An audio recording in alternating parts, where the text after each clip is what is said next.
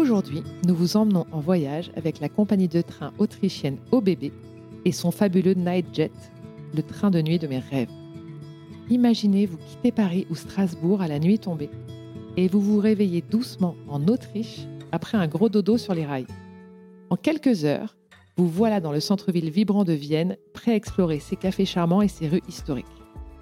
Pendant ce green trip en train, vous pouvez aussi faire escale à Salzbourg, la ville de Mozart, à Linz avec sa scène artistique avant-gardiste ou encore à Sankt Pölten, une petite ville géniale et hors des sentiers battus d'Autriche.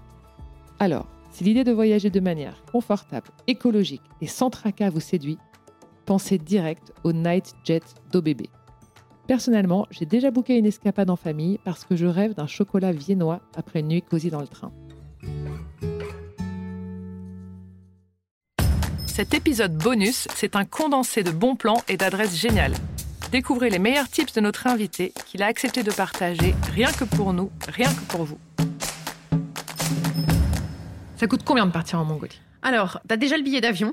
Donc, euh, ce qu'il faut savoir, c'est que le billet d'avion, c'est peut-être le volet euh, qui coûte le plus cher. Il y a très peu de directs. Donc, nous, on était partis par euh, Air France et on avait fait un stop à Istanbul.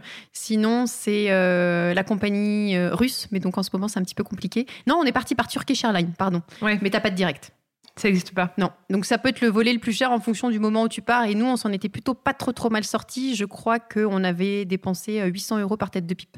Et, après sur place Et en plus sur place, euh, on avait dépensé euh, 2000 euros par personne, tout compris.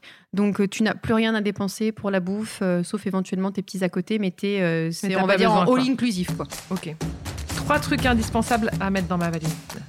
Alors, euh, alors si on est extrêmement frileux, euh, un collant, euh, un collant technique, des chaufferettes éventuellement, euh, un bonnet, des lunettes de soleil pour éviter la poussière et des bonnes chaussures. En fait, plutôt des chaussures de marche. On n'est pas là pour faire de l'esthétique, c'est rustique. Oui, on n'y va pas pour le style. Non, mais ça t'empêche pas de l'être, parce que pour moi c'est important. Pauline travaille dans la mode. Hein.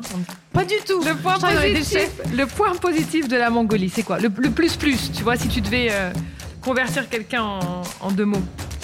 Le dépaysement total, la beauté des paysages et euh, ouais, je pense une, une reconnexion avec toi-même en fait en quelque sorte. Et puis surtout, c'est que euh, c'est un peu, t'as jamais vu de choses pareilles en définitive, parce que c'est quand même un peu coupé du monde. Et le point négatif. Un petit point négatif. Le point négatif, éventuellement, c'est euh, peut-être l'absence de confort. euh, si t'aimes bien te laver et de prendre une douche chaude, euh, parce que typiquement, nous, c'est ce qu'on a pu avoir une fois euh, après une journée où ça faisait déjà une semaine qu'on s'était pas lavé. On n'a pas trouvé d'endroit où dormir, et là, on a dû retourner sur nos pattes et trouver un hôtel. Alors, ah si, petite anecdote hyper drôle, c'est qu'il y avait un tournoi d'osselets. Et donc, tous les hôtels étaient pris. Donc, on en a quand même trouvé un, et là, on a pu se laver. Et honnêtement, c'était Ça fait tellement du bien. Se laver avec du savon et se laver les cheveux, surtout, c'était chouette. Ça fait du bien. Est-ce que tu peux nous donner l'agence euh, à recommander Euh, nous, on est passé par Horseback Mountain, qui est donc un Français qui a épousé euh, une Mongole. Euh, et honnêtement, il propose euh, différents types de voyages. Donc, soit un voyage indépendant. Il m'avait éventuellement proposé de partir en voyage de groupe. Et là, j'ai gentiment expliqué que ça allait pas être possible, parce que moi, je déteste ça. Et donc, tu peux le faire soit à cheval, soit en oise. Et donc, voilà, c'est vraiment quelque chose de totalement personnalisable. Horseback Mountains. On mettra dans les petits commentaires du podcast pour que vous le euh, retrouviez. Quel bouquin j'emmène dans mes valises? Pas la moindre idée. Alors moi, je suis partie avec d'autres livres, tu vois. Euh, donc pas du tout de livres sur la Mongolie, j'avoue. Mais t'as le temps de lire? T'as eu le temps de lire? Ah bah alors justement, je pense qu'il faut apporter des livres. D'accord. Parce que euh, déjà, un, ce qui est génial, c'est que même si moi je la regarde pas spécialement, t'as pas de télé. Euh, ah, il y a pas de chargeur. Donc on prend une batterie solaire quand même. Absolument, batterie solaire ou parce que ça c'est franchement la merde. Tu n'as absolument aucun chargeur. Parfois, tu peux éventuellement euh, demander euh, de te connecter sur la batterie de voiture, euh, etc. Donc c'est un peu compliqué. Donc tu es vraiment coupé du monde. Il n'y a pas de Wi-Fi, il y a rien du tout. Donc euh, moi j'avais apporté euh, cinq ou six bouquins, je les ai tous lus. Le truc que tu n'as pas eu le temps de faire et que tu regrettes. Peut-être partir un peu plus loin.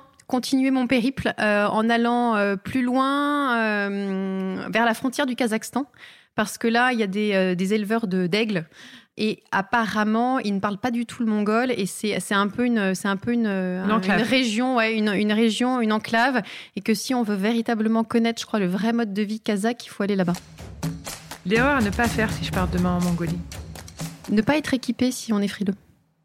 Et puis bon bah euh, classique, hein, euh, partir avec un petit fond de euh, un fond de médicaments parce que il y en a pas, même s'il peut y avoir éventuellement des petits dispensaires, ce genre de choses. C'est pas un voyage dangereux dans le sens où on risque pas de de, Oui, de pas de s'ouvrir le, de s'ouvrir le crâne, etc. Mais euh, si on peut avoir des petits troubles, etc. parce que il y a pas de toilette. Donc On fait comment? On peut se le dire là, entre nous?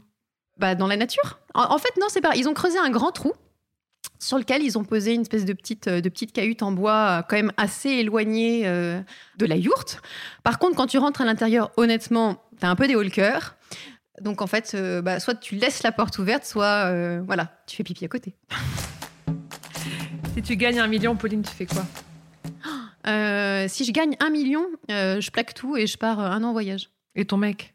Ah bah je l'embarque avec moi. Merci beaucoup.